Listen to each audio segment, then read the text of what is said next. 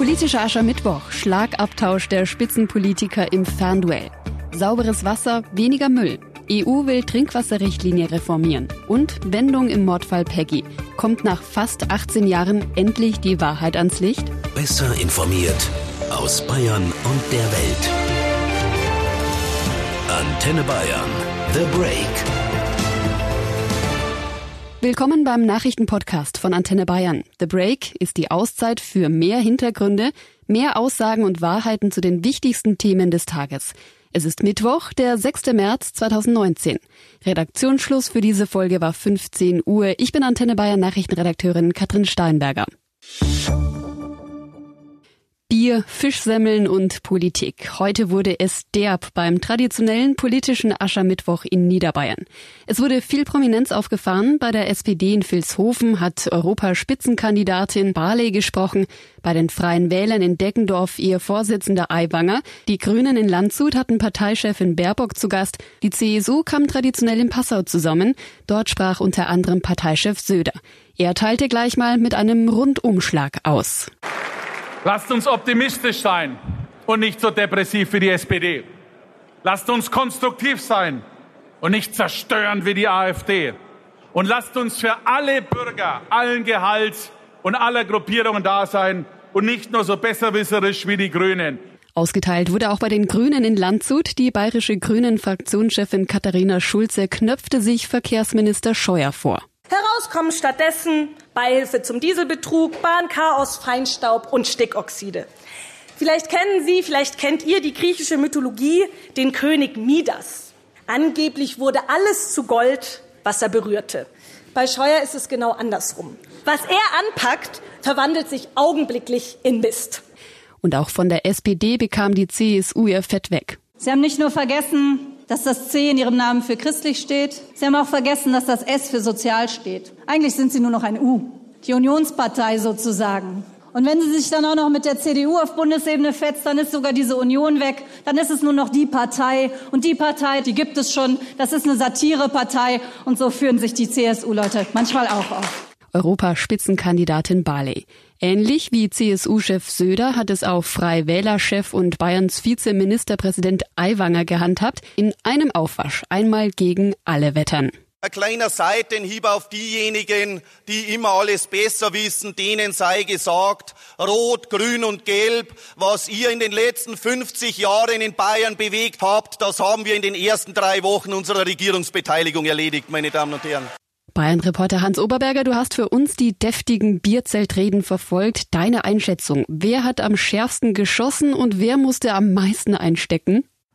Ja, vor allem CSU-Chef Söder war da heute für die Attacke zuständig. Während Europaspitzenkandidat Weber noch eher staatsmännisch zuvor bei der CSU für ein starkes Europa geworben hat, hat Söder quasi rundum geschossen. Die AfD, ein rechter Höckeverein, die Grünen viel fliegend in der Umweltpolitik unglaubwürdig und äh, auch beim Berliner Koalitionspartner SPD traut Söder einigen gar nicht mehr so recht über den Weg. Ich vertraue Andrea Nahles, dass sie diese große Koalition will. Aber von dem Herrn Kühnert würde ich weder ein Auto noch ein Fahrrad noch einen Roller kaufen, liebe Freunde. Ganz sicher nicht. Aber Söder hat auch einstecken müssen, praktisch von allen anderen. Grünen-Fraktionschefin Schulze etwa hat Söder ihrerseits vorgeworfen, in der Umweltpolitik scheinheilig zu sein. Er will jetzt alles grüner machen. Und das sagt er auch allen, egal ob sie es hören wollen oder auch nicht. Und ich warte ja nur drauf, dass er irgendwann pressewirksam in Latzhose, Jesulatschen und mit Jutebeutel in die Staatskanzlei marschiert, um, um seine Entschlossenheit zu demonstrieren.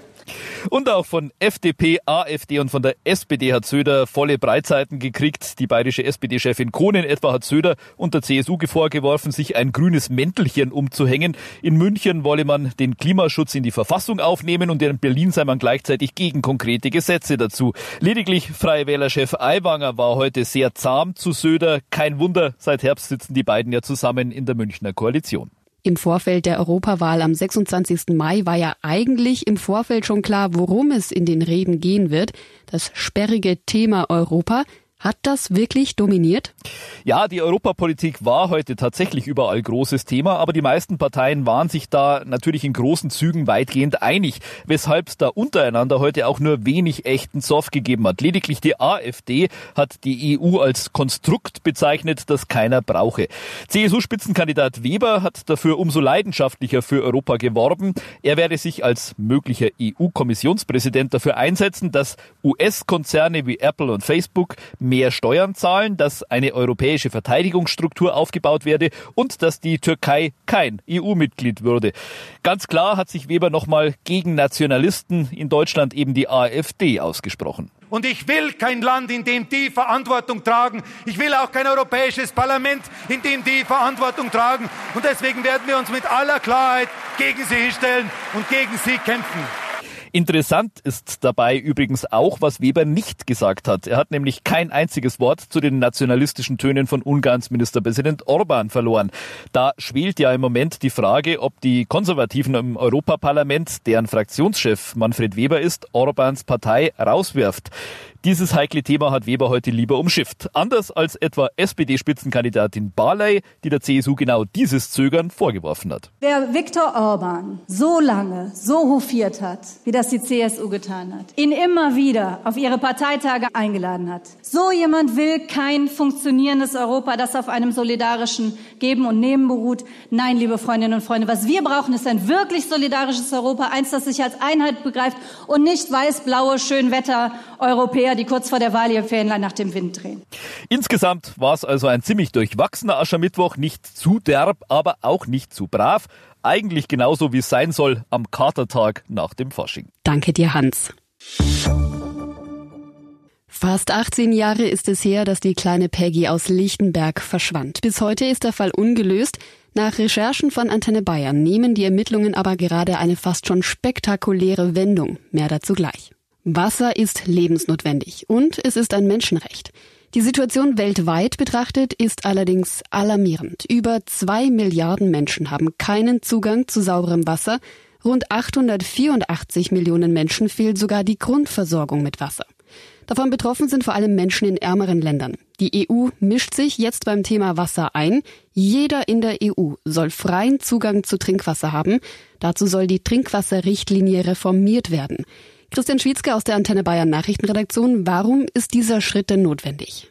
Naja, bei uns in Deutschland ist die Qualität des Leitungswassers eigentlich überwiegend gut. Aber nach Schätzungen der europäischen Bürgerinitiative Right to Water haben in Europa jedoch sechs bis acht Millionen Menschen keinen gesicherten Zugang zu Trinkwasser oder zu geeigneten Sanitäranlagen. Für 20 Millionen Menschen in Europa gäbe es Qualitätsprobleme beim Trinkwasser. Was genau soll jetzt passieren? Es soll nicht nur mehr das Produkt Trinkwasser kontrolliert werden, sondern es sollen auch die Risiken in der gesamten Produktionskette minimiert werden. Neue Bauvorschriften sollen zum Beispiel Schadstoffe aus Leitungen zurückdrängen. Die Versorger sollen außerdem Informationen zur Wasserqualität vor Ort leicht zugänglich machen, um das Vertrauen der Bürger zu stärken. Das haben die Umweltminister schon vergangenes Jahr vorgeschlagen. Jetzt hat sich die EU-Kommission aber dafür ausgesprochen, den Zugang zu trinkbarem Wasser generell zu verbessern. Und wie soll das funktionieren? Zu diesem Zweck könnten die einzelnen Länder zum Beispiel mehr öffentliche Trinkbrunnen oder Wasserzapfstellen bereitstellen. Die EU-Kommission schlägt außerdem vor, dass alle Restaurants ihren Gästen kostenlos Leitungswasser anbieten sollen. Damit würden gleich zwei Fliegen mit einer Klappe geschlagen. Denn wenn mehr Wasser aus dem Hahn und weniger aus Plastikflaschen getrunken wird, dann wird gleichzeitig auch der Müll reduziert. Danke, Christian. Die EU-Umweltminister haben sich auf besseres und leichter verfügbares Trinkwasser in Europa verständigt. Nach ihrer Einigung in Brüssel muss nun mit dem Europaparlament noch eine Übereinkunft gefunden werden. Kommen wir zum wohl rätselhaftesten Kriminalfall in Deutschland, dem Fall Peggy. Niemand weiß bis heute, was mit dem Mädchen damals passiert ist. Klar ist nur, eines Tages verschwand sie. Christoph Lemmer begleitet den Fall von Anfang an, war vor Ort, hat intensiv und akribisch in diesem Fall recherchiert, er hat mit Zeugen und Ermittlern gesprochen, sämtliche Akten in diesem Fall eingesehen und so den genauen Ablauf der Tat rekonstruiert, mit bisher unbekannten Fakten und deckt eine beklemmende Wahrheit auf, kritisiert vor allem die Arbeit der Ermittler. Und nach Recherchen von Christoph Lemmer nehmen die Ermittlungen gerade eine schon fast spektakuläre Wendung. Aber der Reihe nach. Christoph, die Polizei ermittelt ja seitdem mit immer neuen Teams und Sonderkommissionen. derzeit die wievielte Soko? Ja, je nach Zählung die vierte. Dazwischen gab es dann noch eine sogenannte EG für Einsatzgruppe. Das war in der Zeit, als der Fall vorübergehend komplett offen war und Peggys Leiche noch nicht gefunden. Da galt der Fall Peggy amtlich nur als Vermisstenfall. Aber dann fand ein Pilzsammler zufällig in einem Waldstück sterbliche Überreste von ihr und seitdem ist es wieder ein Mordfall und es gibt daher momentan auch wieder einen Verdächtigen. Du produzierst dazu gerade eine ganze Podcast-Serie, in der es um diesen Fall Peggy geht und dass du so tief in diesem Fall drin steckst. Das ist ja auch kein Zufall. Daran arbeitest du ja schon seit Jahren, hast sogar ein Buch darüber geschrieben. Der Fall Peggy, so ist der Titel, zusammen mit meiner Co-Autorin Nina Jung. Das Buch haben wir deshalb gemacht, weil der Fall Peggy eben auch ein Justizskandal ist. Da war ein Mann unschuldig verurteilt worden, ein geistig Behinderter aus Lichtenberg in Oberfranken, wo Peggy damals verschwand. Da ermittelte dann erst die Soko 1 und dann die Soko 2 und die Soko 2 präsentierte dann eines Tages ein Geständnis dieses geistig Behinderten. Der wurde dann angeklagt und verurteilt, aber eigentlich war schon dann ganz schnell klar, dass an diesem Geständnis was nicht stimmen konnte. Das fängt schon damit an, dass es lauter verschiedene Versionen davon gibt, die sich zum Teil widersprechen. Dann gab es da einen V-Mann, der behauptete, er habe Ulfi K. in der Psychiatrie ausgehorcht, Jahre nach der Verurteilung seiner Aussagen aber als frei erfunden bezeichnete und sich entschuldigte. Dann gab es Zeugen, die Peggy noch nach dem vermeintlichen Zeitpunkt ihres Todes sahen, was ja irgendwie schlecht sein kann. Und dann ging es halt richtig los. Zuerst habe ich bei Antenne Bayern eine Serie von Beiträgen über diesen Fall gemacht. Und dann kam das Buch raus. Und ein gutes Jahr darauf hat die Justiz den Prozess gegen diesen geistig Behinderten wiederholt und diesmal wurde er freigesprochen. Heute früh ging die erste Folge von Geheimakte Peggy online. Gibt's da schon Resonanz darauf? Ja, teils sogar heftige. Der Fall wird ja auch öffentlich stark diskutiert. Es gibt einige Online-Foren, da haben Teilnehmer tatsächlich schon am Morgen die komplette erste Folge durchgehört und zum Teil Minutenprotokolle gepostet. Ich habe auch äh, Reaktionen aus Lichtenberg und der Umgebung bekommen. Und natürlich wird über diese Folge diskutiert und gestritten, was aber auch unvermeidlich ist, weil mit diesem Fall auch regelrechte ja, Glaubensfragen verbunden sind. War es jetzt der oder war es ein anderer? Und es ist wirklich erstaunlich, wie viele Leute dazu eine sehr klare und feste Meinung haben. Dabei geht es ja eigentlich um Fakten und Beweise und nicht um Glauben. Staatsanwaltschaft und Polizei haben dazu ja auch eine klare Position. Ja, und ich muss sagen, leider. Sie haben halt mit sehr viel Pomp vor ein paar Monaten einen neuen Verdacht in die Öffentlichkeit gebracht und waren da aber auch nicht ganz ehrlich. Tatsächlich ist der neue Verdacht der alte Verdacht. Sie glauben wieder, dass der geistig Behinderte aus Lichtenberg der Täter sei, aber dieses Mal soll der einen Mittäter gehabt haben. Gegen diesen zweiten Verdächtigen hat die Staatsanwaltschaft auch mehrmals versucht, einen Haftbefehl zu bekommen. Aber da haben die Gerichte nicht mitgespielt. Dafür braucht es halt einen dringenden Tatverdacht mit genügend Beweisen und die können die Ermittler nicht präsentieren.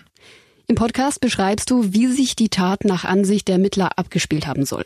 Ja, also wie Peggy von den zwei Männern bedrängt und umgebracht worden sein soll. Wir haben ziemlich mühselig über viele Ecken und mit sehr vielen Gesprächen herausklamüsert, wie die Ermittler sich diese Variante vorstellen. Die haben wir dann abstrahiert, zusammengefasst und in Dialogform vertont und diesen Dialog kann man im Podcast hören. Nachdem du jetzt so lange an diesem Fall arbeitest, hast du selber denn eigentlich eine Meinung dazu, wie sich der Mord an Peggy zugetragen hat? Ich habe tatsächlich so etwas wie einen vagen Verdacht, aber auch nicht mehr. Und auch dieser vage Verdacht ist nicht leichtweg einfach mal so dahergeredet. Zu dem Fall gehört ja vor allem auch dieses Mädchen, also Peggy, die damals gerade erst neun Jahre alt geworden war. Die steckte mit ihren gerade eben erst neun Jahren in einer wirklich krassen Lebenskrise. Diese Krise war über Monate hinweg immer stärker geworden und dann war dieses Mädchen Peggy auf einmal weg. Das kann natürlich reiner Zufall sein. Es kann natürlich sein, dass diese Krise im Leben von Peggy absolut nichts mit ihrem Verschwinden zu tun hat. Aber ich finde es schon ein bisschen fahrlässig, dass sich weder die Soko 1, die Soko 2, die Soko 3 und jetzt die Soko 4 wirklich mit dieser Entwicklung von Peggy beschäftigen. Die Ursache für Peggys Krise war offensichtlich sexueller Missbrauch. Und dem alten und neuen Verdächtigen mit seinem Mitverdächtigen soll es ja ebenfalls um sexuellen Missbrauch gegangen sein, meinen jedenfalls die Ermittler, aber eben völlig losgelöst von Peggys Lebensgeschichte. Das passt nicht zusammen. Und wenn man sich die Indizien anschaut, die die Behörden seit einigen Monaten präsentieren, da ziehen die auch für sich genommen nicht so richtig. Um deine Frage zu beantworten, ich weiß es nicht, wie es war. Ich weiß auch nicht, ob die Ermittler dieses Mal vielleicht ja doch richtig liegen. Aber ich finde die Beweislage jedenfalls im Moment ziemlich dünn.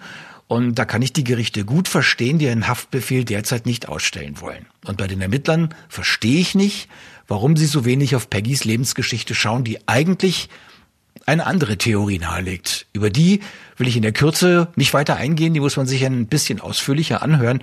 Und dafür ist der neue Podcast auch genau das Richtige. Der Fall Peggy beschäftigt seit vielen Jahren ganz Deutschland. Deshalb hat Antenne Bayern mit den Fakten der Recherchen von dir, Christoph, einen Podcast gemacht. Geheimakte Peggy. Zu hören auf antenne.de und überall, wo es Podcasts gibt. Und das war The Break, der Nachrichtenpodcast von Antenne Bayern am Mittwoch, den 6. März 2019. Ich bin Nachrichtenredakteurin Katrin Steinberger. Antenne Bayern. Besser informiert. Jeden Tag. Zu jeder vollen Stunde auf Antenne Bayern. The Break. The Break gibt's auch morgen wieder um 17 Uhr. Jetzt abonnieren.